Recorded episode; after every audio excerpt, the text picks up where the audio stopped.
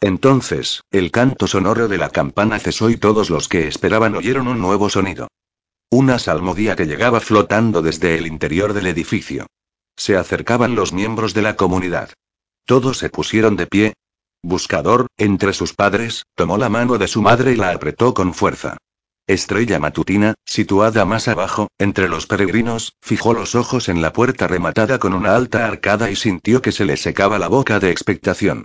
La salmodía se oía más fuerte. Un canto sin palabras, de profundas armonías, el que se entonaba siempre al comienzo de la congregación anual. Era la salmodía de los nómanos. Pasaron por la arcada, desfilando despacio, con las cabezas cubiertas por los badanes, en fila de a dos. A la luz del sol poniente y el resplandor de las antorchas, sus ropajes ceremoniales de un blanco puro adquirían una tonalidad rojiza. Los nómanos salían del nom cantando para presentarse ante el pueblo al que servían. Buscador intentó localizar a su hermano y se estremeció pensando en la inminente desgracia. Bajo la tenue luz y con el rostro semioculto bajo el badán, era imposible distinguirlos. Más nómanos seguían entrando por la puerta de los peregrinos, sabios venerables, famosos guerreros y jovencitos que acababan de ganarse su badán. La salmodía subía de volumen. Buscador volvió a apretar la mano de su madre y respiró hondo, permitiéndose, al menos hasta que cesó el canto, sentir el temor reverencial que siempre le inspiraba el poder que se congregaba ante él. Esos hombres y mujeres que no tenían nada, que se vestían todos igual hasta el punto del anonimato, eran los salvadores del mundo. Si había justicia era porque los nómanos la administraban. Si había libertad era porque los nómanos la hacían respetar. Esos hombres y mujeres que no llevaban armas ni vestían armadura eran los guerreros místicos del camino verdadero, y nadie podía oponerse a ellos. Ya se veía el final de la larga procesión y los últimos nómanos ocupaban sus lugares. Colocados en filas de a diez seguían con su salmodía y llenaban el cuarto lado de la planta de la congregación, al pie de las imponentes murallas del Nom. Las filas se partieron en dos y entre ellas apareció, en silla de ruedas y empujado por su antiguo y fiel sirviente, el decano de la comunidad. La silla llegó rodando al espacio abierto del centro, y allí el sirviente asistente retiró el badán del decano para que pudiera verse su rostro surcado de profundas arrugas. El decano alzó una mano marchita. La salmodía cesó y el silencio reinó sobre todos los allí reunidos. Entonces, de las filas de los nómanos salió una joven que, con andar leve y los ojos bajos, avanzó hasta colocarse al lado del decano en el centro del espacio abierto. Una vez allí hizo una pausa antes de levantar la vista y empezar a cantar sin acompañamiento. Tenía una voz potente y bella, y cada palabra llegaba pura y nítida a la multitud que escuchaba bajo el cielo iluminado por las antorchas. Madre que nos hiciste, Padre que nos guías, niño que nos necesitas, luz de nuestros días y paz de nuestras noches, razón y meta de nuestras vidas, despertamos a vuestra sombra, seguimos vuestros pasos, dormimos en vuestros brazos y constantemente y en todas partes, hoy y por siempre, guiadnos al jardín, a descansar en el jardín, a vivir en el jardín con vosotros y al apagarse la última nota, la cantante volvió a bajar la cabeza y regresó a las silenciosas filas de los nómanos. El decano se aclaró la garganta con un seco carraspeo. En nombre del todo y único dijo, nosotros, sus siervos, estamos aquí dispuestos a rendir cuentas. Con su voz quebrada pronunció las palabras que exigía la regla impuesta por su fundador, Noman. A pesar de todo su poder, los nómanos no representaban la ley. Los que tenían quejas contra ellos tenían derecho a acudir a la congregación y exponerlas. Sin embargo, nadie lo hacía. Ese día había uno que podría haber hablado de haber sido el momento adecuado, pero Soren Similin guardó silencio, porque sabía que todavía no había llegado el día y que, cuando llegara, su intervención sería más contundente que las palabras. El decano esperó un tiempo prudencial. Los ojos de buscador se pasearon por todo el lugar y vieron a los guardianes en lo alto de las murallas del Nom, y supo que aunque la puerta de los peregrinos se había cerrado, toda la comunidad permanecía en estado de máxima alerta. Entonces el decano hizo una señal con la cabeza al prior, que desplegó un papel y pasó revista en voz alta, como todos los años, al número de los ingresados en la comunidad. En el curso del año anterior, 35 miembros se habían retirado, 12 novicios habían hecho sus votos perpetuos. Se invitó a que nuevos aspirantes se presentaran esa noche para su selección, pero antes, por desgracia, uno de los miembros de la comunidad la abandonaría. Un murmullo sordo se propagó entre la multitud que escuchaba. ¿Un nómano se marchaba? Eso no era habitual. Apelo a esta congregación, dijo el prior con voz grave, para que haga que se cumpla la decisión de la comunidad, de acuerdo con la regla de los nómanos. El silencio se cargó de electricidad. Una expulsión. Buscador sintió que la mano de su madre temblaba en la suya. De las filas salió un nómano solitario. A Buscador el corazón le dio un vuelco. Aquella forma de andar arrastrando los pies, aquella cara flanca y solo que ahora no sonreía. Miraba al frente con expresión vacía. Oh, hermano mío. ¿Qué te han hecho? De repente, Soren Similin observó con mayor atención. Buscador se volvió a mirar a su madre y vio que tenía los ojos empañados por las lágrimas contenidas. Miró a su padre y vio la expresión grave y tensa de su cara, que no expresaba ninguna emoción. Resplandor de la justicia, dijo el prior, has sido declarado culpable de transgredir la regla de nuestra comunidad. Hubo una pausa en la que pareció que todos los allí reunidos contenían el aliento. Resplandor miraba sin ver lo que tenía delante, como si no fuera consciente de la gravedad del momento. Es voluntad de esta comunidad, en castigo por tu gravísima transgresión, que seas expulsado. Un suspiro recorrió la conmocionada multitud de peregrinos e isleños. Expulsado. Todos los ojos se fijaron en el mayor. Su rostro inexpresivo lo revelaba todo. Había sido sometido a un lavado. Seguramente apenas recordaba su nombre. El prior desató con una mano el badán que le cubría la cabeza mientras pronunciaba las terribles palabras del veredicto. Todo lo que te hemos dado vuelve a nosotros. Al irte no te llevas nada. Buscador vio que las lágrimas surcaban las mejillas de su madre. Hermano. Gritó su corazón. Habla. Diles que están equivocados. Ahora eres como un niño que ha vuelto a nacer. Vuelves a ser inocente y, por lo tanto, has sido perdonado. Buscador sintió que su padre se estremecía y volvía a quedarse quieto. El propio resplandor permanecía inmóvil. Sin su badán parecía muy joven, sumamente vulnerable. Buscador lo miró con lágrimas en los ojos. Resplandor. ¿Qué te han hecho? ¿Por qué? Dime que se equivocan. Fuiste nuestro hermano, y por eso siempre serás bienvenido aquí, pero ha llegado el momento de que inicies una vida nueva en un lugar nuevo. Ahora vete, y que el uno que todo lo comprende se apiade de ti. Silencioso hasta el final, Resplandor obedeció. Avanzó hacia los escalones sin volverse ni una sola vez para despedirse de su familia. Buscador intentó correr tras él, pero la mano de su padre lo sujetó con tanta fuerza que le hizo daño. Alzó la vista para mirar a su padre a la cara, esperando ver en él dolor, o al menos piedad, pero todo lo que vio fue un férreo autocontrol. Padre, es resplandor. Tu hijo. Ahora tú eres mi único hijo. Al oír las palabras de su padre, Buscador sintió que la niebla lo envolvía. ¿Qué obediencia le debía a este padre que era capaz de repudiar a su propio hijo? Tu vida es tuya, le había dicho el nómano la mañana de su cumpleaños. Si no es la vida que deseas, solo tú puedes cambiarla. Si alguna vez tenía que cambiar su vida, aquel era el momento. Solo si ingresaba en él no llegaría a entender el mal que le habían hecho a Resplandor. Solo convirtiéndose en un guerrero místico tendría poder para rectificarlo. El anhelo soterrado explotó en su interior. Lo que siempre había sido imposible ahora, de repente, parecía factible. El deseo se avivó con tanta intensidad que apenas podía hablar. Era el momento inadecuado, el momento de la caída en desgracia de resplandor. Era el deseo inadecuado, no lo que su padre tenía pensado para él. Pero lo sentía con demasiada intensidad como para guardárselo. Padre dijo, tartamudeando. Padre y solicito tu permiso y me gustaría ingresar y solicito ocupar el lugar de resplandor. ¿Tú? Su padre se volvió y lo miró con desapasionada sorpresa. Creía que eso había quedado descartado. Sí, padre, lo sé, pero ahora que y ahora que no tenía palabras. Ser un guerrero del todo y único, no pedir nada y no poseer nada, proteger al niño perdido y obedecer al Padre Sabio, convertir mente y cuerpo en un instrumento del camino verdadero, eso era todo lo que quería en la vida. No deseaba ser un maestro. Ese era el sueño de su padre para él, pero no el suyo propio. ¿Qué sabía su padre de su naturaleza cuando le puso aquel nombre? ¿Cómo podía leer en el corazón de un recién nacido? Claro que no era en el corazón del recién nacido en el que había leído, sino en el suyo. Deja que lo intente. Por favor. Los nómanos nunca te aceptarán, adujo su padre sujetándole el brazo con más fuerza aún.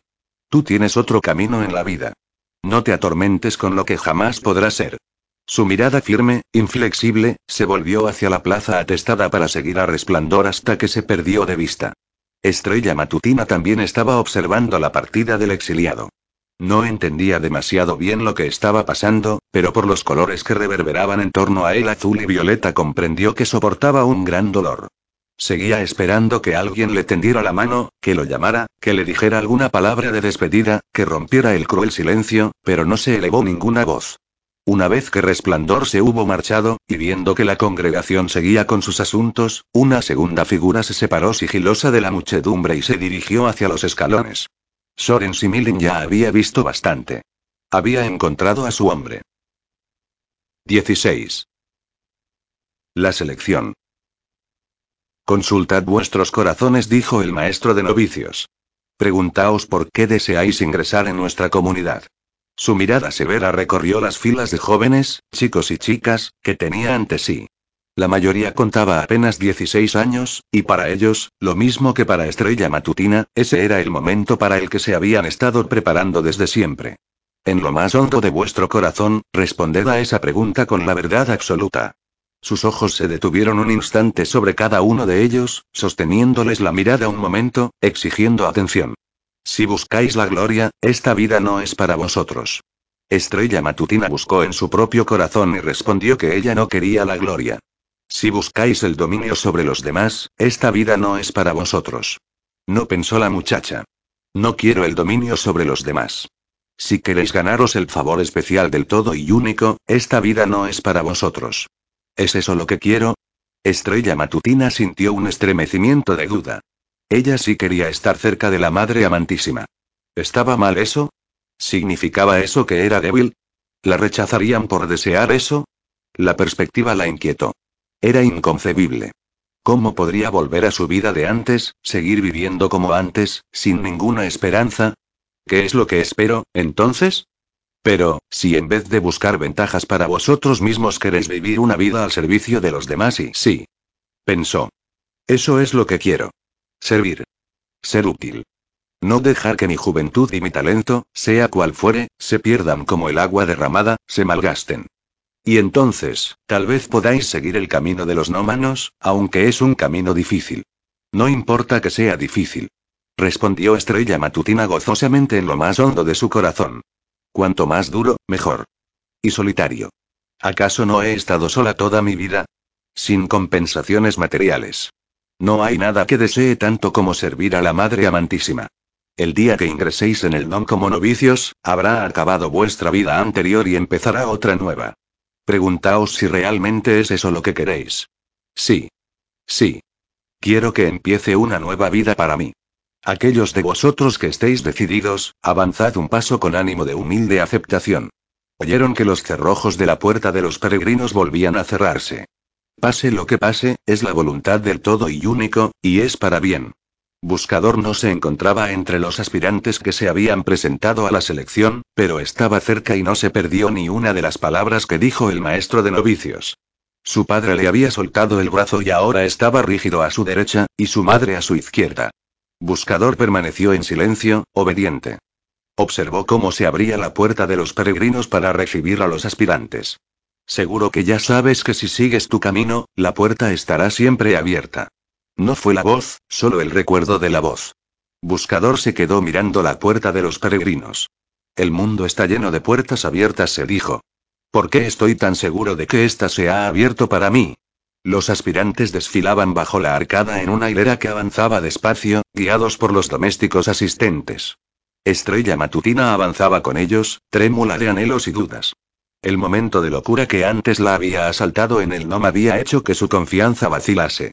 Tal vez hubiese en ella un defecto, una debilidad que la hacía indigna. Si no la aceptaban, se iría y se iría y a alguna parte y a cualquier parte, pero no regresaría, eso nunca. Había esperado demasiado esta nueva vida. Regresar significaría volver a su infancia, y a pesar de lo mucho que amaba a su padre, nunca volvería a ser una niña. No tenía elección. Debía seguir adelante. Pero la seleccionarían. Los demás aspirantes parecían mucho más confiados. Sabía que ella debía de parecer una ingenua. Muchas veces ni siquiera se le ocurría qué decir. Tenía una cara anodina. ¿Por qué habrían de seleccionarla? No podían ver en su interior. No tenían forma de saber cómo era realmente y luego pensó que les diría que su madre era una de ellos. Les diré que puedo ver los colores. Entonces me tendrán en consideración. Dirán que hay en mí más de lo que se observa a simple vista. Verán debajo de la máscara. El último de los aspirantes acababa de pasar por la puerta de los peregrinos cuando oyó el ruido de pasos de alguien que corría, y un muchacho chocó de lleno con ella y a punto estuvo de derribarla. Sus colores la sobresaltaron. Chispeaba como unos fuegos artificiales, rojo intenso, verde y dorado. El rojo y el verde eran señal de pura juventud, pero el dorado era raro. Tan raro que no sabía con certeza qué significaba. Lo siento. Dijo el chico, jadeante y mirando con temor hacia atrás. Antes de que Estrella Matutina pudiera preguntarle qué estaba haciendo, apareció un hombre bajo la arcada, detrás de él, y señalando con el dedo al chico que corría lo llamó con voz autoritaria. Vuelve aquí ahora mismo. El chico se situó detrás de Estrella Matutina, como si esperara que el hombre le lanzara algo. No. No seas tonto. Nunca te admitirán. El hombre lo fulminó con la mirada. El chico no se movió. Entonces el hombre dio media vuelta y se alejó a grandes zancadas. El chico soltó un suspiro estremecido y prolongado. Los colores que fulguraban a su alrededor eran tan intensos que Estrella Matutina estaba casi asustada. Daba la impresión de que era más joven que ella, pero tenía tal expresión de vivacidad, tal rapidez de movimientos, que incluso sin los colores ella reconoció su rabia y supo que era más fuerte que el miedo. Los ojos oscuros del chico se cruzaron con los suyos durante una fracción de segundo, y tuvo la sensación de que estaba a punto de decir algo, pero luego se arrepintió. Bastó una mirada a su ancha cara y al pañuelo campesino que le cubría la cabeza. Seguramente pensó que ella no lo entendería. Eso la desanimó y la irritó, y eso fue lo que la llevó a hablar primero. ¿Quién era ese hombre? Mi padre. El chico se puso en la fila junto a ella, sin apartar la mirada del suelo. Es reconfortante ver que tiene fe en ti. Él levantó la mirada. Pero no es así. Aguijoneada por la sorpresa que notó en la voz del chico, Estrella Matutina se permitió una broma. Cuanto sucede es voluntad del todo y uno. Con cuánta humildad lo aceptamos. Eso dejó al chico sin habla. Se daba cuenta de que ella se burlaba, pero ¿de quién? La fila de aspirantes fue encauzada entonces a través del patio de las sombras hasta una puerta situada a la derecha. En la puerta decía, Solo comunidad. La habitación en la que entraron era una estancia alargada de alto techo iluminada por lámparas que colgaban en el centro, con bancos a lo largo de las paredes laterales. En los bancos había sentados entre 30 y 40 miembros de la comunidad, todos con los badanes sobre los hombros, como era costumbre en el interior del NOM. Los ojos de estrella matutina escudriñaron las caras silenciosas, buscando a su madre. Había muchas mujeres entre los nómanos, pero ninguna miraba a los aspirantes. Estuviera donde estuviese, seguro que su madre cuidaba de ella. En el otro extremo de la sala, en una mesa perpendicular a los bancos, estaban sentados los dos seleccionadores. Un sirviente del noviciado, apostado junto a la puerta, indicó a los aspirantes que debían esperar a que se los llamara.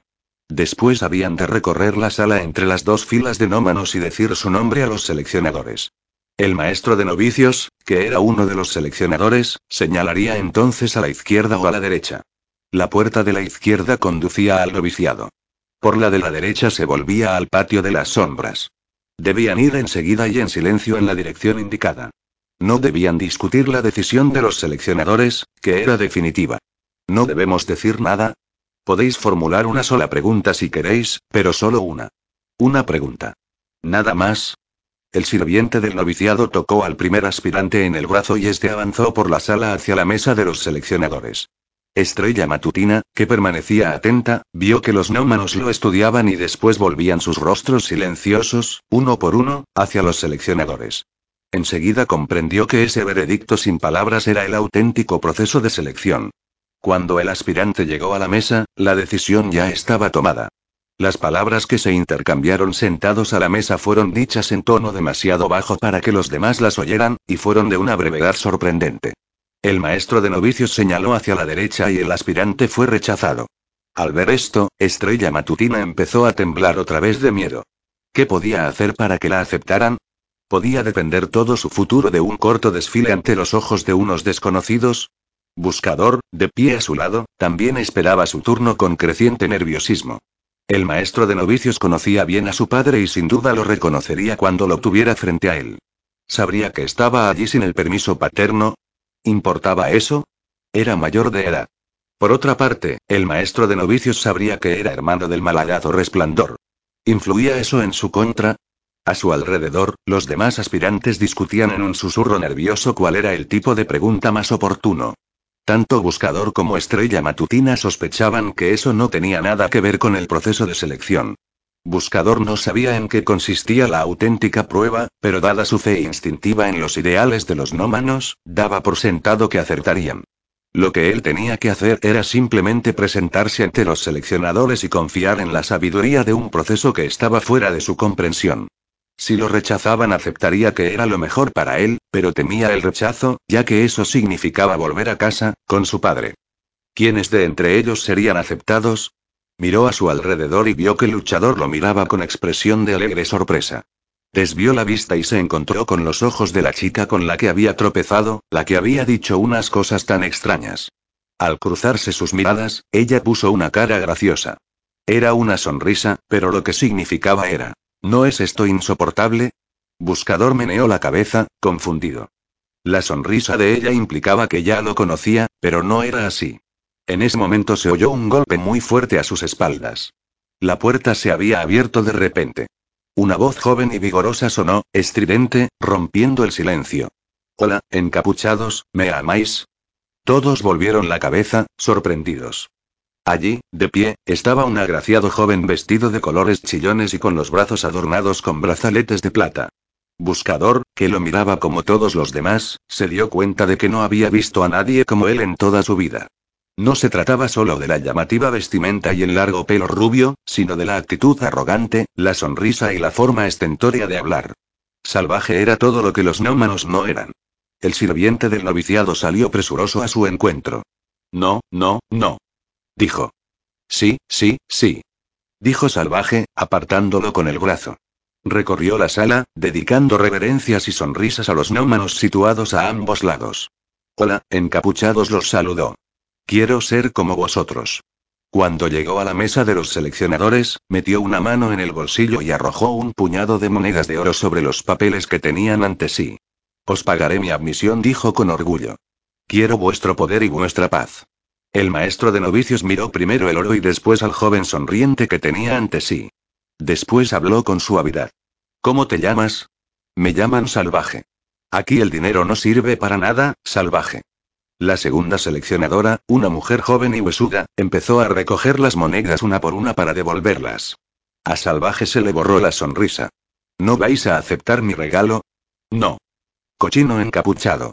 Trató de agarrar al maestro de novicios por el cuello con la mano derecha.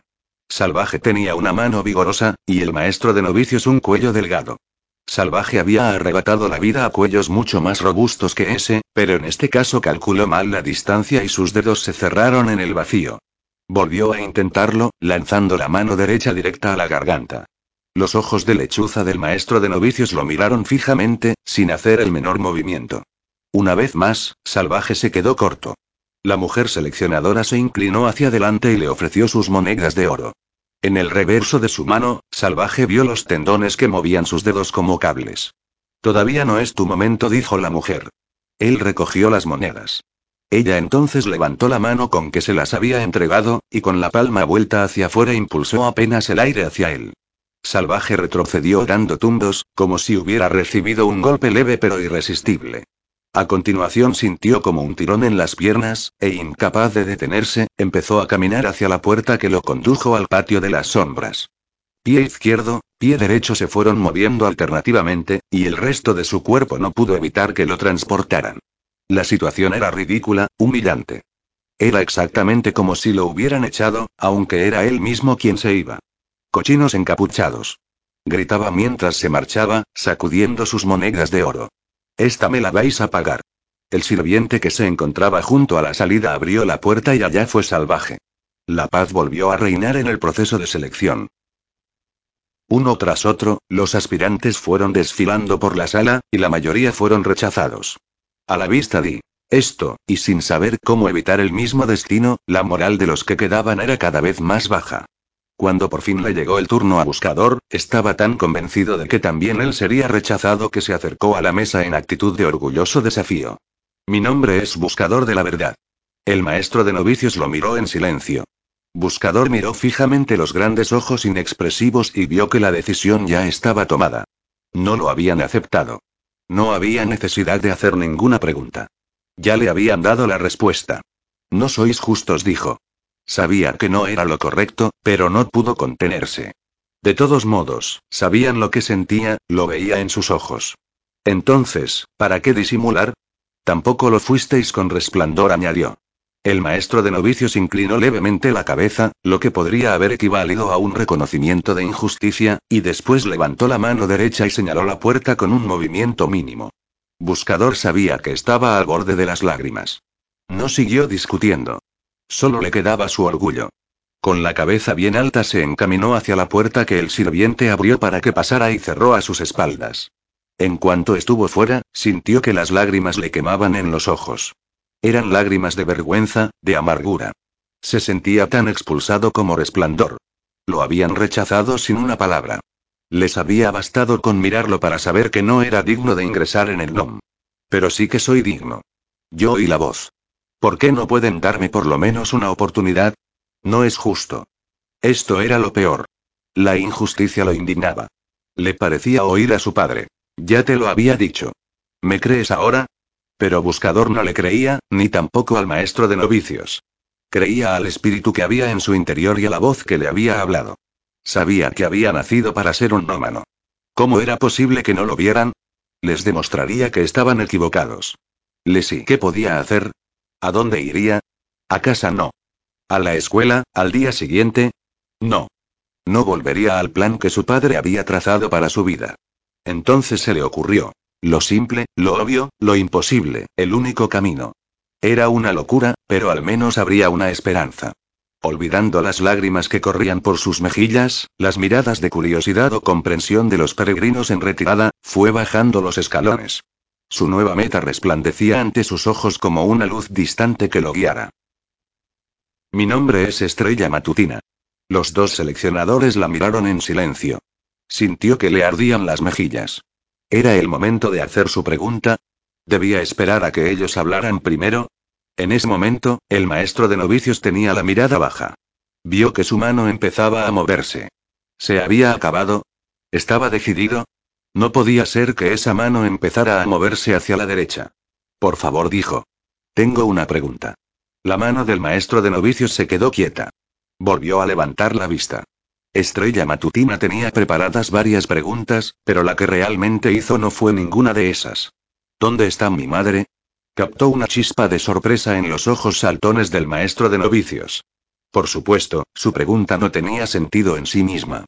En cierto modo, había supuesto que ellos lo sabrían. Mi madre ingresó en los nómanos hace 12 años.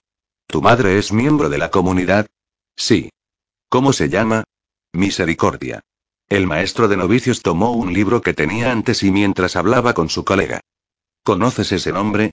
La segunda seleccionadora negó con la cabeza. En la comunidad no hay nadie con ese nombre. El maestro de novicios recorrió con los ojos la lista del libro. No dijo.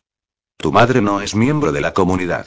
Estrella Matutina, que ya se había puesto muy nerviosa con el proceso de selección, no entendía lo que le estaban diciendo. Claro que lo es. Fue por eso que nos dejó. Para servir al todo y único. Tal vez tuviera esa intención, dijo el maestro de novicios. Pero parece que no fue aceptada. Estrella Matutina vio por sus colores que decían la verdad, pero ¿cómo podía ser? Imposible. Tiene que estar aquí.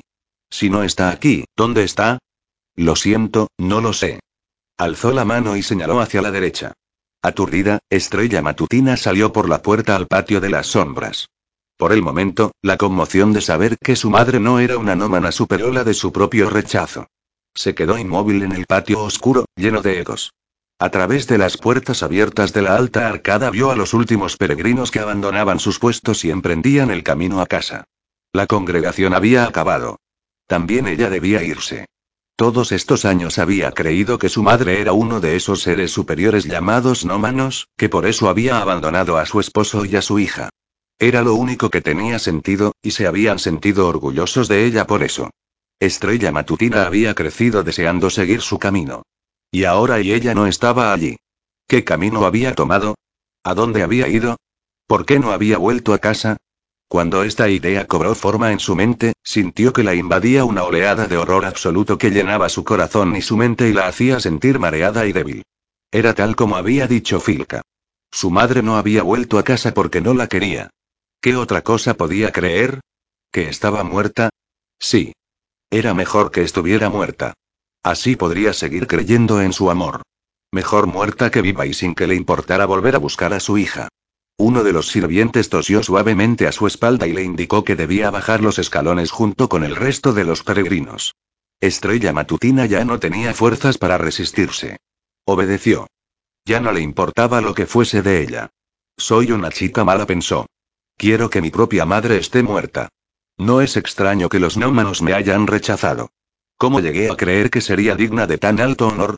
Soy fea y tonta y mala, y ni siquiera mi propia madre quiso volver a mi lado. Sintió una tristeza tan honda que ya no pudo reprimirla. Cuando los sollozos se hicieron incontenibles, avergonzada de su pena, se alejó de la escalera y se internó en una de las calles de la isla hasta encontrar un rincón oscuro junto a una pared donde nadie pudiera verla. Allí se agachó, se rodeó las rodillas con los brazos y lloró y lloró hasta que ya no le quedaron más lágrimas. Rebuscó en su bolsa y sacó el vellón de lana que su padre le había dado y lo apretó contra su mejilla húmeda. Oh, papá musitó. ¿Cómo voy a decírtelo? Habló bajito, pero en voz audible. Alguien la oyó. ¿Quién está ahí? preguntó una voz. Había alguien al otro lado de la pared. No era un muro alto, apenas un cercado que señalaba los límites entre dos propiedades. Se puso de pie y se dio la vuelta para mirar. Allí, abandonando una postura acurrucada muy parecida a la suya, estaba el chico que había tropezado con ella. Sus colores se habían vuelto azul y violeta, aunque conservaba todavía el débil resplandor dorado que había captado antes. Un lejano farol callejero proyectaba un haz de luz común que le permitió ver en su rostro el surco de las lágrimas. Entonces lo recordó. También a él lo habían rechazado. El chico tenía exactamente la misma expresión de pérdida que ella. Fue como mirarse en un espejo. Instintivamente, como si fuera a tocar su propia imagen reflejada, levantó una mano. Él hizo lo mismo y sus manos se encontraron, palma con palma. El brillo de luz dorada que él irradiaba se hizo más intenso. Ese brillo la fascinó. Era como... ¿Y como qué? No tenía nombre. Era como polvo solar. Estrella movió la mano para palpar el aire cerca de la mejilla de él, sin tocar su piel, tratando de tocar los colores. El chico se apartó, como si temiera que ella quisiera hacerle daño. Desde el muelle llegó el triste ulular de una sirena. El último barco estaba a punto de partir. Estás llorando, dijo él. Pensaba que mi madre estaba aquí, pero la rechazaron. Igual que a mi hermano. ¿Tu hermano? Era el que han expulsado, explicó Buscador. ¿Ese era tu hermano? Sí. ¿Por qué no te has acercado a él? preguntó la joven. Ni siquiera le has dicho adiós. No. ¿Qué hizo que fuera tan imperdonable? No lo sé. Por sus colores veía que estaba avergonzado, pero ella no pudo evitar decir lo que pensaba. Si hubiera estado allí cuando expulsaron a mi madre, habría ido tras ella. Ojalá yo lo hubiera hecho. Nuevas lágrimas asomaron a los ojos del muchacho. Ojalá le hubiera dicho que no creo que lo mereciera. Ojalá me hubiera despedido de él. Todavía puedes. No debe de andar muy lejos. Tengo otra cosa que hacer. Algo más importante. No da la impresión de que lo estés haciendo. Él se la quedó mirando y no dijo nada, pero Estrella vio que a su alrededor los colores cambiaban, tan claramente como si estuviera hablando en voz alta. El azul se volvió púrpura y luego rojo. Buscó en un bolsillo y sacó lápiz y papel. Escribió algo. Espérame aquí, le pidió. Echó a correr calle abajo. Estrella Matutina vio que deslizaba una nota por debajo de una puerta cerrada. Luego volvió. Vámonos. Juntos bajaron los escalones. Corrieron tan rápido como pudieron, pero mucho antes de llegar al fondo vieron la última gabarra deslizándose río arriba. Siguieron bajando, pero ya sin prisa. Se había levantado un viento nocturno que trajo consigo los primeros goterones de lluvia. La nota que Buscador había dejado para que sus padres la leyeran a la mañana siguiente quedó sobre la alfombra del lado interior de la puerta. Decía. Me he ido a buscar a Resplandor. No os preocupéis por mí. Buscador. No decía nada sobre la otra parte de su plan. Sabía que no lo hubiesen entendido. 17. El pacto. El último transbordador había zarpado y todos los demás barcos del pequeño puerto estaban bien amarrados para pasar la noche.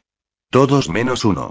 Cuando Buscador y Estrella Matutina llegaron a la base de los escalones, vieron un esbelto velero a punto de zarpar. La tripulación acababa de soltar amarras y la proa empezaba a apuntar hacia alta mar. Era una oportunidad, la única, de abandonar la isla esa noche. La lluvia empezaba a arreciar y ellos no querían permanecer en el lugar de su humillación. Fue así que, sin intercambiar una sola palabra, ambos echaron a correr por el muelle y, de un salto, salvaron la distancia que se iba ensanchando y aterrizaron en la cubierta de popa. Toda la tripulación estaba reunida en un ruidoso grupo en la cubierta de proa, justo al otro lado del puente, de modo que la llegada de los dos nuevos pasajeros pasó inadvertida.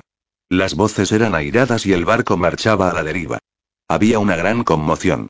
Buscador y Estrella Matutina se agacharon al abrigo del puente, que los protegía un poco de la lluvia, y por las ventanas vieron lo que parecía un motín. Mira. Dijo Estrella Matutina. Es él. En el centro de la multitud vociferante estaba el bello joven que había irrumpido en la reunión de los seleccionadores y había sido rechazado lo mismo que ellos. Allí, en la cubierta de su propio barco, con el cuchillo en una mano y la pica en la otra, sin importarle la lluvia que caía, estaba otra vez combatiendo en el tipo de combate al que sabía enfrentarse. ¿Ya no me amáis más? gritaba, cortando el aire en un arrebato de rabia, obligándolos a replegarse contra las mismísimas barandillas. ¿Es que ya no me amáis? Patrón. Escúchame.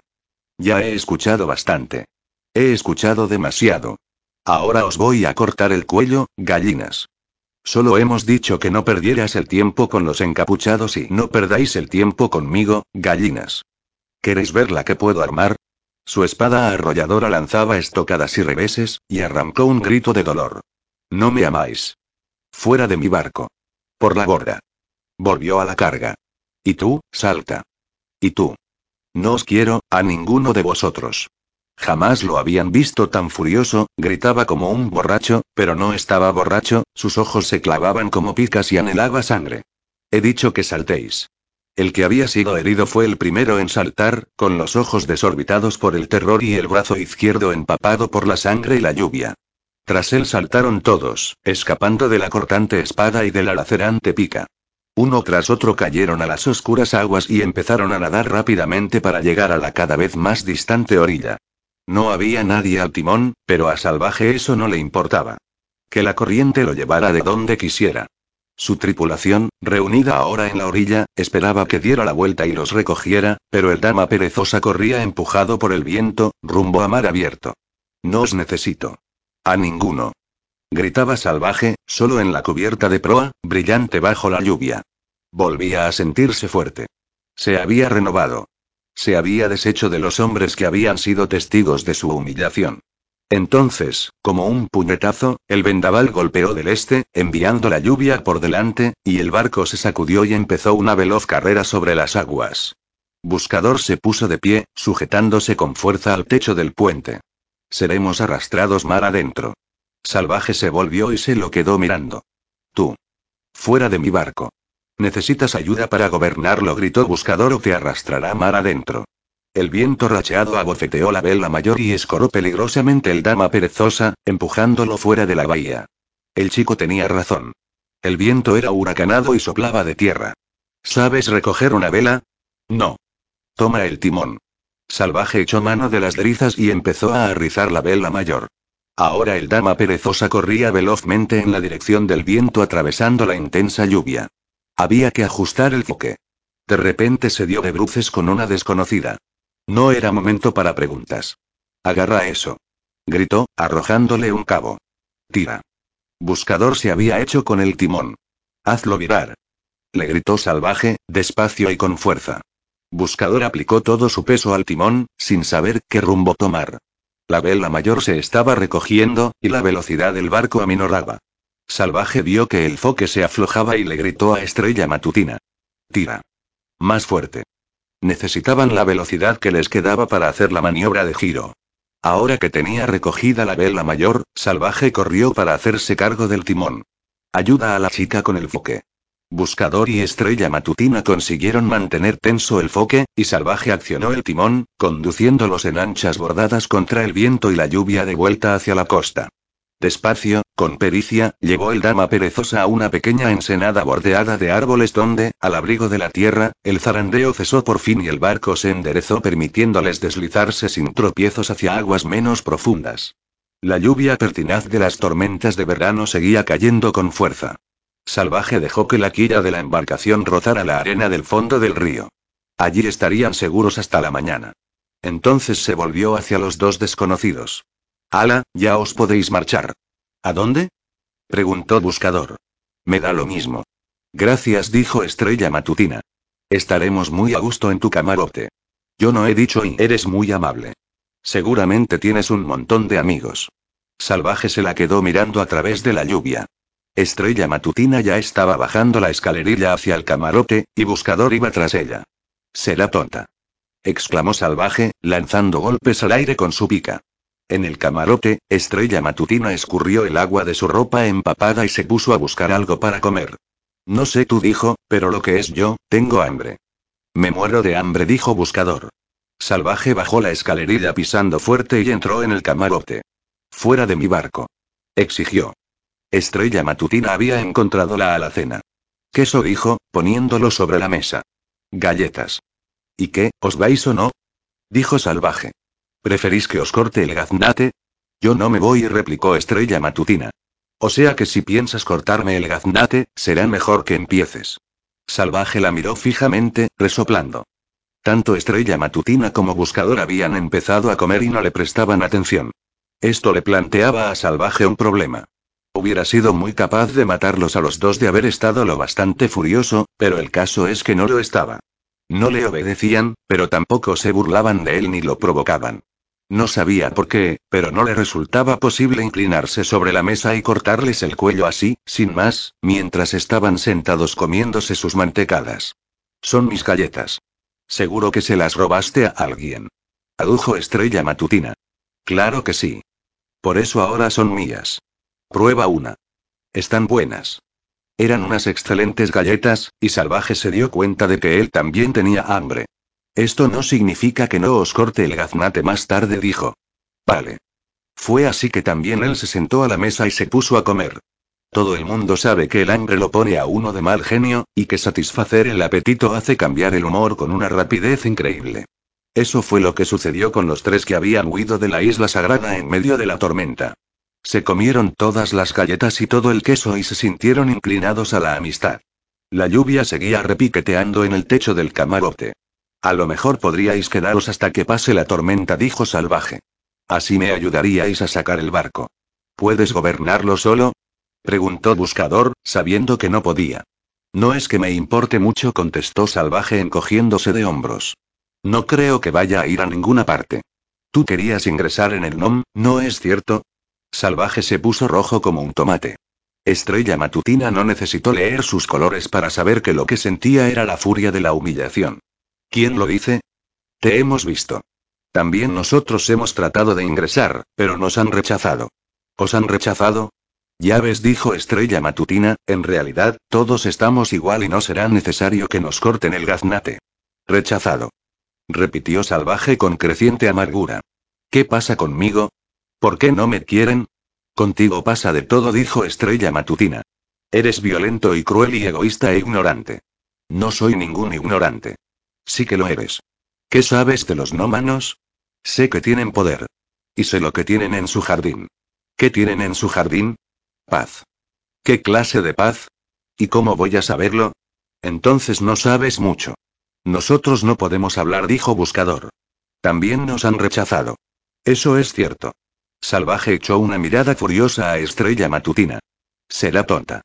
Es cierto, soy una tonta, reconoció Estrella Matutina, sintiendo que la tristeza volvía a invadirla. Deseaba tanto ingresar en la comunidad. Y yo dijo buscador.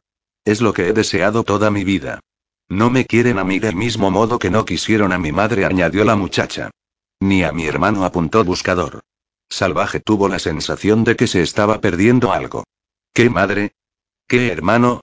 Buscador explicó lo de resplandor, y cómo lo habían expulsado. A Salvaje lo impresionó más el hecho de que primero lo hubieran admitido. ¿Tu hermano es un encapuchado? Lo era. ¿Le enseñaron los poderes? Sí. Entonces él puede enseñarme. No lo creo. Ya no. Pero a Salvaje lo traían sin cuidado las necesidades de los demás. Ni remotamente se le pasaba por la cabeza que Buscador estuviera sufriendo por la desgracia de su hermano. Estrella Matutina se dio cuenta y quedó asombrada. Era una especie de monstruo humano. Una persona sin corazón ni conciencia. A ti la vida debe de parecerte muy sencilla, observó. ¿Sencilla? ¿Qué es sencillo? Se extrañó Salvaje. Ves algo que quieres y lo pides. Salvaje quedó desconcertado. ¿Y qué hay de malo en eso? No tiene importancia. Es una historia muy larga. No te necesito, niña. Fuera de mi barco. Se volvió hacia Buscador. Tal vez tu hermano encapuchado pueda decirme lo que tengo que hacer para que los encapuchados me acepten. No sé a dónde ha ido, objetó Buscador. Además, no podría decirte nada. Le han hecho el lavado. El recuerdo de la cara inexpresiva de resplandor le ensombreció el rostro y apartó la vista. No quería llorar delante de aquel vagabundo. Pero tú lo vas a buscar, intervino Estrella Matutina. Eso fue lo que dijiste. ¿Qué es eso del lavado? Preguntó Salvaje. Le han quitado sus poderes, y también le han borrado los recuerdos. ¿Qué me dices? exclamó Salvaje, impresionado. Vaya con los encapuchados. Vas a ir a buscarlo, ¿verdad? insistió Estrella Matutina, observando atentamente a Buscador. Por sus colores dedujo que algo extraño estaba sucediendo en su interior. A su alrededor se veía un resplandor de un suave color lavanda que indicaba ensoñación y anhelo, y en su interior aparecían aquellos destellos dorados tan poco comunes. Sí respondió Buscador lentamente. Pero antes tengo que hacer algo. Estrella Matutina leyó su mente. No era difícil. Por sus colores vio que estaba lleno de añoranza y sabía, porque él mismo lo había dicho, que lo que más deseaba en el mundo era ser aceptado en la comunidad. Tú conoces otra forma de llegar a ser un nómano. Buscador levantó la vista, sobresaltado. ¿Cómo sabes eso? Simplemente, lo sé. ¿Otra forma de ser un encapuchado? gritó salvaje. ¿Qué otra manera? No puedo decírtelo. Dímelo, valiente, si no quieres que te corte el gaznate. ¿Tú vas por ahí cortando el gaznate a los que no hacen lo que tú quieres? preguntó Estrella Matutina. No siempre, solo a veces. ¿Y después de cortarles el gaznate hacen lo que quieres? Siempre habla tanto. Protestó salvaje. No lo sé, dijo Buscador. Acabo de conocerla. Intenta pedirlo de otra manera, insistió Estrella Matutina. Tal vez yo pueda ayudarte. Tú. Dijo Salvaje con tono despectivo. ¿Qué puede hacer una chiquilla tonta? Más que un tonto imberbe, replicó Estrella Matutina. Tal vez tengas razón, dijo Buscador. Tras pensarlo un momento, había llegado a la conclusión de que su plan quizá tuviera más posibilidades de éxito si contaba con ayuda. Además, también se dio cuenta de que prefería tener compañía, así que decidió contárselo todo. No todos los nómanos ingresan en la comunidad de la manera que nosotros lo intentamos, presentándose como aspirantes y siendo seleccionados. Algunos son invitados. Invitados. Algunos de los nómanos más célebres fueron invitados porque habían hecho algo digno de elogio, o algo de gran valor para la comunidad. Algo que los propios nómanos no podían hacer. Algo que los nómanos no podían hacer, Estrella Matutina se desanimó. Nosotros no tenemos los poderes que tienen ellos. ¿Cómo vamos a hacer algo que ellos no puedan hacer? Buscador había estado pensando en eso y había ideado una estrategia, aunque por el momento prefería guardarse la idea. Bastaba con decirles cuál era el objetivo. Hay un arma secreta, dijo. Va a destruir toda la isla de Anacrea. Vaya. exclamó Salvaje, impresionado. Está en algún lugar de la ciudad de Radiancia, aunque nadie sabe con exactitud qué es ni dónde está. Radiancia. Estrella Matutina sintió un escalofrío al pronunciar el nombre. Es un mal lugar. Por una vez, Salvaje estuvo de acuerdo con ella. No juegues con Radiancia, dijo. Allí están todos locos. Tiran a la gente desde altos promontorios. Buscador no prestó atención a sus palabras. Si pudiéramos encontrar esa arma, prosiguió, y destruirla antes de que destruya Anacrea, creo que los nómanos nos darían lo que queremos. Los poderes de los encapuchados. La paz que tienen en el jardín. Todo. Formidable.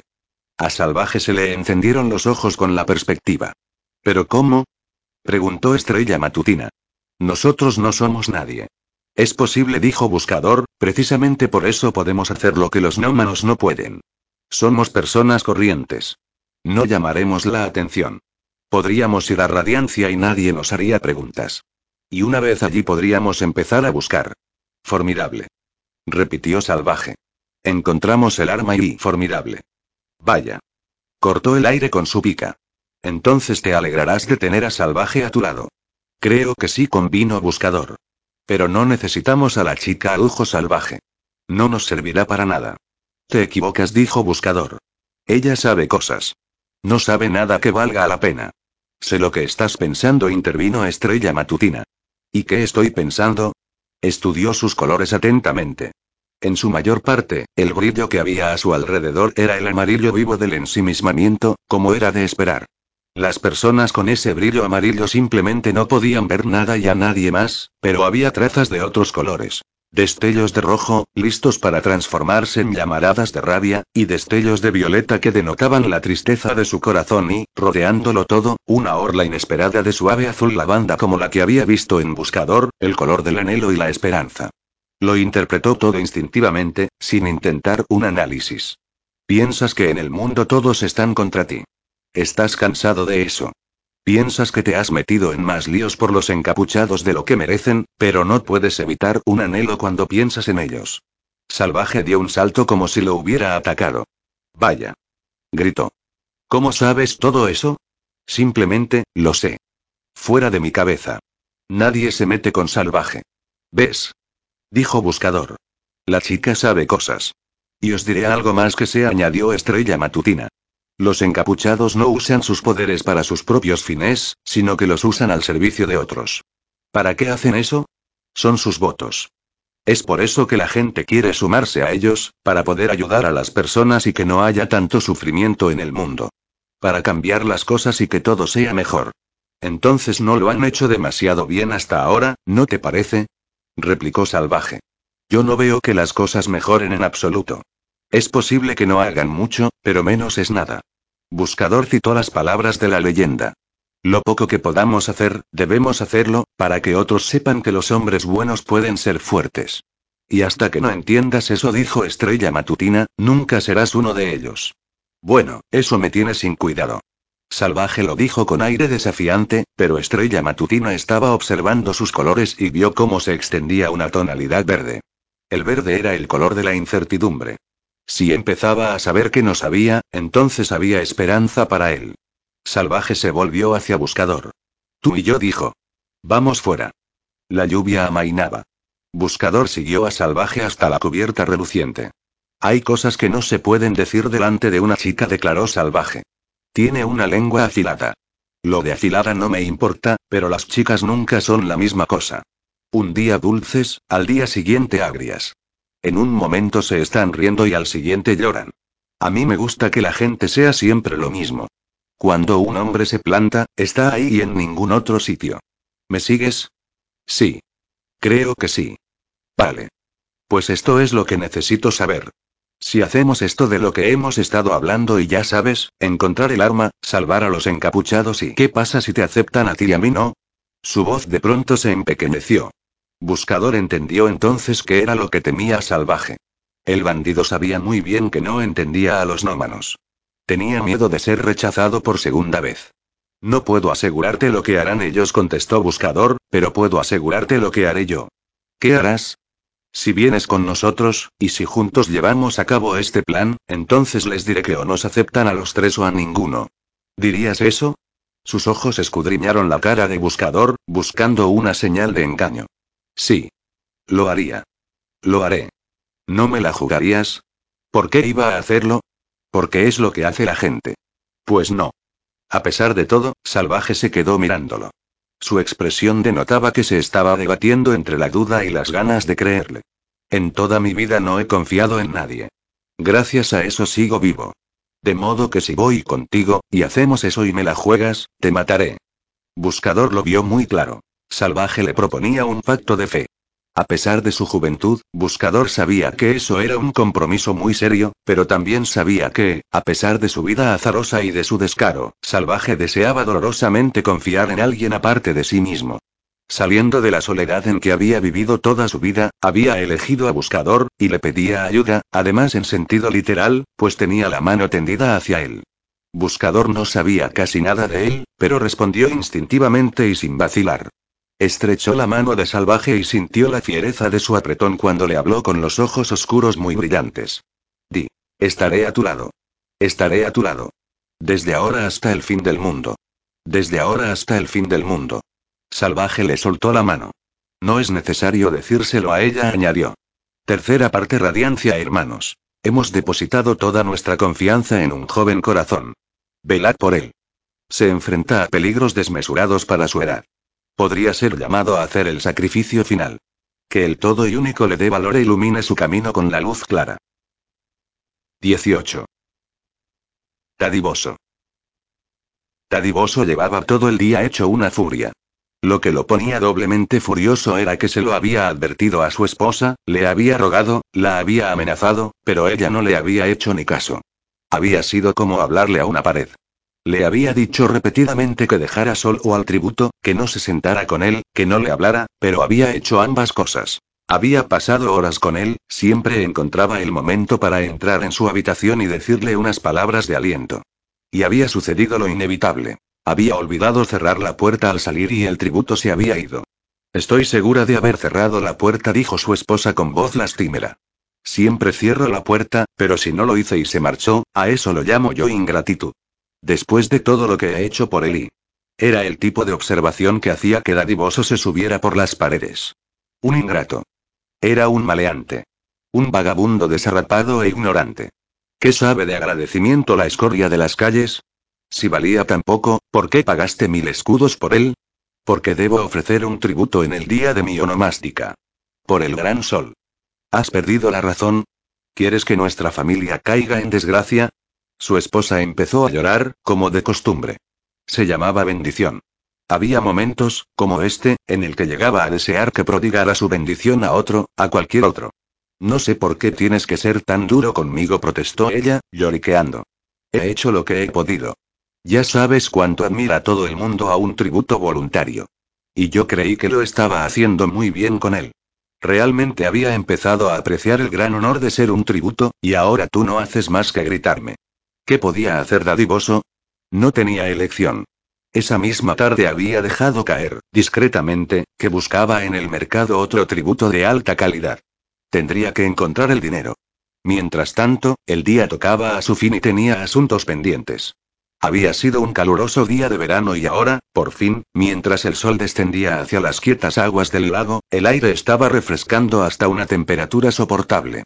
Por toda la ciudad, la gente se encaminaba hacia la plaza del templo para la ofrenda crepuscular. Bendición, que tenía una preciosa voz de contralto, seguramente ya estaría en el templo, ocupando su lugar en el coro. Tadiboso, precedido de sus dos hijos pequeños, tomó un camino entre la ciudad propiamente dicha y los huertos flotantes. A los chicos les gustaba correr por los paseos de los huertos flotantes, saltando sobre las tablas unidas con cuerdas para hacer que se balancearan. A esta hora del día, los temporeros se habían retirado a sus campamentos junto a la orilla del lago, donde se reunían en fatigados grupos vigilados por los oficiales de la patrulla urbana. El lago tenía un aspecto apacible a la luz del atardecer. La cadena de montañas que se levantaba al este reflejaba los rayos dorados del sol poniente. Dadivoso pensó que vivía en una ciudad hermosa y sintió que se disipaban las frustraciones del día. Por este motivo le gustaba ir al templo por ese camino. Un hombre de negocios ocupado y próspero como él tenía muchas preocupaciones, pero al final del día podía permitirse el lujo de gozar de un momento de solaz. En ese instante vio a Pequeño Sueño que lo esperaba en un recodo del camino. Pequeño Sueño era otro comerciante y Dadivoso tenía la secreta opinión de que era un individuo rastrero e hipócrita capaz de cualquier cosa con tal de ganarse el favor real. El día de su onomástica había ofrecido como tributo a una bella joven virgen de la que se rumoreaba que no era ni bella, ni joven, ni virgen.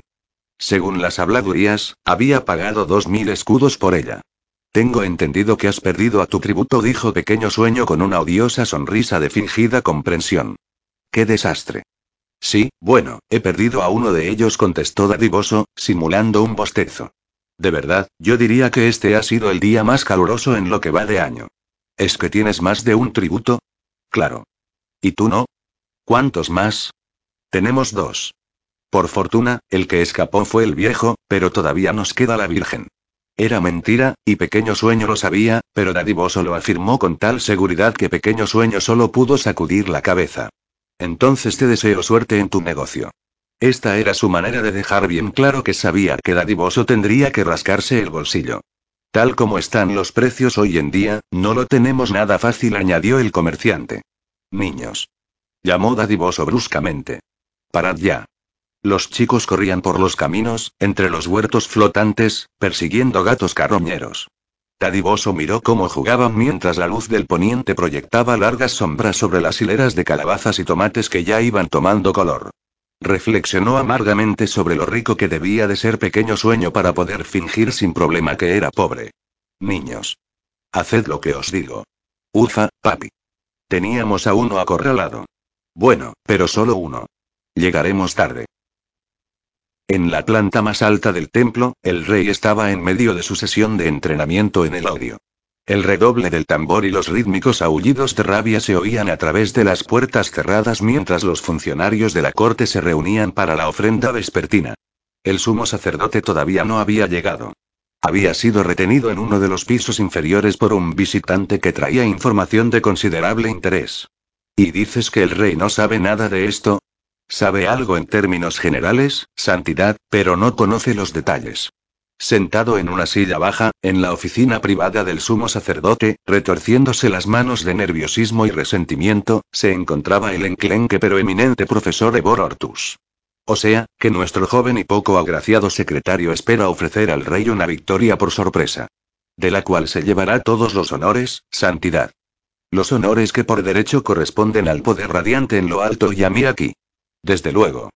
Ese al que llaman secretario, sea lo que fuere, no es ningún científico. ¿Cómo puede tener el descaro de arrogarse la creación de semejante arma? Es un joven muy astuto, santidad. Pero no es el único astuto, ¿no te parece, profesor? Creo que tú y yo sabemos un par de cosas. ¿Me ayudará entonces, santidad? A la mayor gloria del poder radiante al que ambos servimos, profesor. Sí, claro que te ayudaré. Dices que quiere un voluntario. Dime qué clase de voluntario estás buscando. Uno que pueda entrar en Anacrea sin despertar sospechas y que además sienta un odio feroz por los nómanos. El sumo sacerdote adoptó una expresión grave. No es fácil. Ese joven detestable dice que donde hay poder, hay odio. ¿Y dices que él mismo ha ido en busca de una persona así? Sí, santidad. Podría volver en cualquier momento.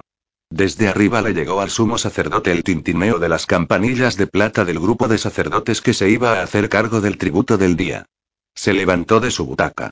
Veremos qué se puede hacer. El profesor Ortus también se puso de pie. No hables de esto con nadie, profesor. Así es posible que seamos tú y yo los que le ofrezcamos al rey una sorprendente victoria. Dadivoso conducía presuroso a sus hijos a través de la atestada plaza del templo, temiendo, encima, llegar tarde a cumplir con sus deberes. Los niños se detenían a cada momento para ver la primera aparición del tributo que se divisaba en lo alto de la roca. ¿Será de los que gritan, papi? No tengo la menor idea. Vamos. Daos prisa. ¿Puedo comerme una manzana de caramelo, papi? No, no puedes. Los vendedores de manzanas de caramelo ofrecían su mercancía en la plaza, como los de nueces garrapiñadas y los de buñuelos de maíz y rosquillas. Bajo los soportales que sombreaban tres lados de la plaza se apiñaban puestos donde se vendía vino y coñac directamente de la bota, a un penique el trago, y patas de pollo asadas y pescado cocido en sal, y todas las últimas canciones. Todo lo que se podía vender y comprar podía encontrarse entre la mercancía de aquella tarde. Los chicos salieron corriendo para aporrear los postigos de madera que cerraban las casetas de los perros. Las puertas de las casetas tenían respiraderos y por ellas asomaban los hocicos de los perros del templo que olfateaban y babeaban, tratando de abrirse paso por los agujeros. Los chicos daban patadas a los perros y trataban de meter palos por los agujeros, desafiándose unos a otros a ver quién tocaba los hocicos húmedos. Los perros emitían gruñidos sordos y algún que otro gañido cuando los golpes los alcanzaban. Eran enormes perros lobo a los que se mantenía permanentemente hambrientos y, por lo tanto, resultaban sumamente peligrosos. Sus cuidadores, todos ellos hombres de ancho pecho y brazos musculosos protegidos con manguitos de cuero, miraban a los chicos apoyados contra las puertas de las perreras, con expresión aburrida. Niños, no hagáis daño a los perros. Advirtió Dadivoso mientras empezaba a subir la escalinata. Esperadme aquí. Quien hace daño a los perros, dijo el jefe de los cuidadores, acabará siendo carne de perro. Tadiboso subió por la ancha escalinata hasta la terraza real y llegó jadeando cuando el rey todavía no había acabado su entrenamiento en el odio. La corona estaba dispuesta en su pedestal, con su conservador al lado, retocando ligeramente unos pétalos. El sumo sacerdote, que entraba casi al mismo tiempo, volvió su cara rechoncha hacia él y arqueó sus pobladas cejas. Tadiboso musitó el saludo obligatorio. Guíame con tu sabiduría, santidad. Protégeme con tu poder. Me he enterado de que se te ha extraviado tu tributo. Lo siento.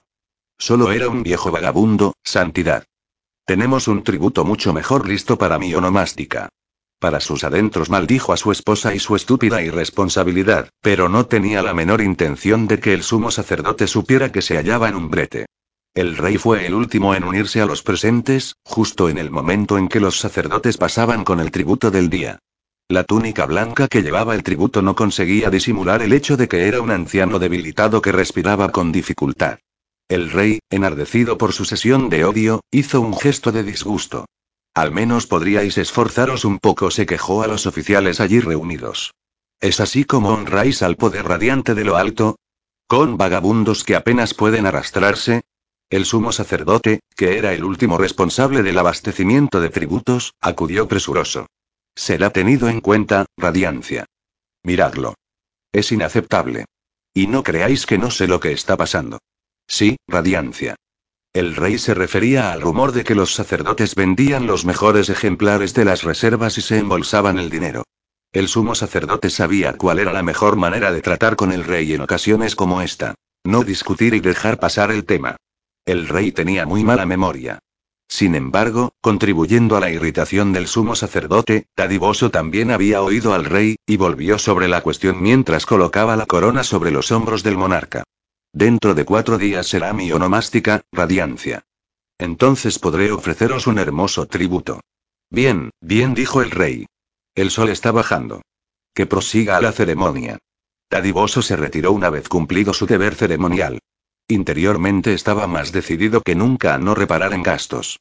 Compraría el mejor tributo de todos, y el día de su onomástica marcaría un hito al que los demás tendrían que aspirar. El sumo sacerdote echó una mirada a la multitud de funcionarios para localizar al poco agraciado secretario, pero entonces recordó que había dejado la ciudad con un objetivo secreto. Frunció el ceño y se complació en sus pensamientos. Había hecho bien en no confiar en el extranjero.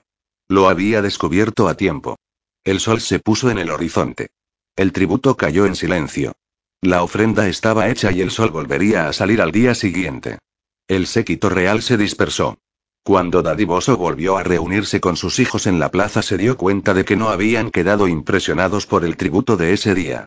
Ha sido una birria, papi. ¿Cuándo va a haber otro de los que gritan, papi? Esos son los mejores. No, no es cierto. Los gordos son los mejores. Los que son muy, muy gordos. Los que rebotan. Tengo hambre, papi. Tadiboso pasó un brazo por encima de los hombros de cada uno de sus hijos y juntos emprendieron el camino a casa. Eran buenos chicos, pensó, altos para su edad y también agraciados. Esperad al día de mi onomástica, muchachos. Vuestro padre hará que os sintáis orgullosos. 19. Resplandor. Soren Similin abandonó la isla sagrada en la misma gabarra que Resplandor. En la oscuridad de la atestada cubierta, entre el montón de peregrinos, podía pasar desapercibido y así consiguió observar a Resplandor sin que nadie lo observara a él. Cuando llegó la lluvia y todos los demás se refugiaron bajo las lonas extendidas precipitadamente, Resplandor permaneció a la intemperie, solo. Daba la impresión de que no sentía ni veía nada. Instintivamente, los demás peregrinos lo evitaban. Eso convenía a los intereses del secretario. Se convertiría en el único amigo del joven solitario. Enseñaría a aquel pobre cerebro lavado a odiar a la comunidad a la que antes había servido y que lo había expulsado. Mientras lo estaba observando, vio que Resplandor se llevaba una mano a la cara y se cubría la boca. ¿Sería para calentársela con su aliento?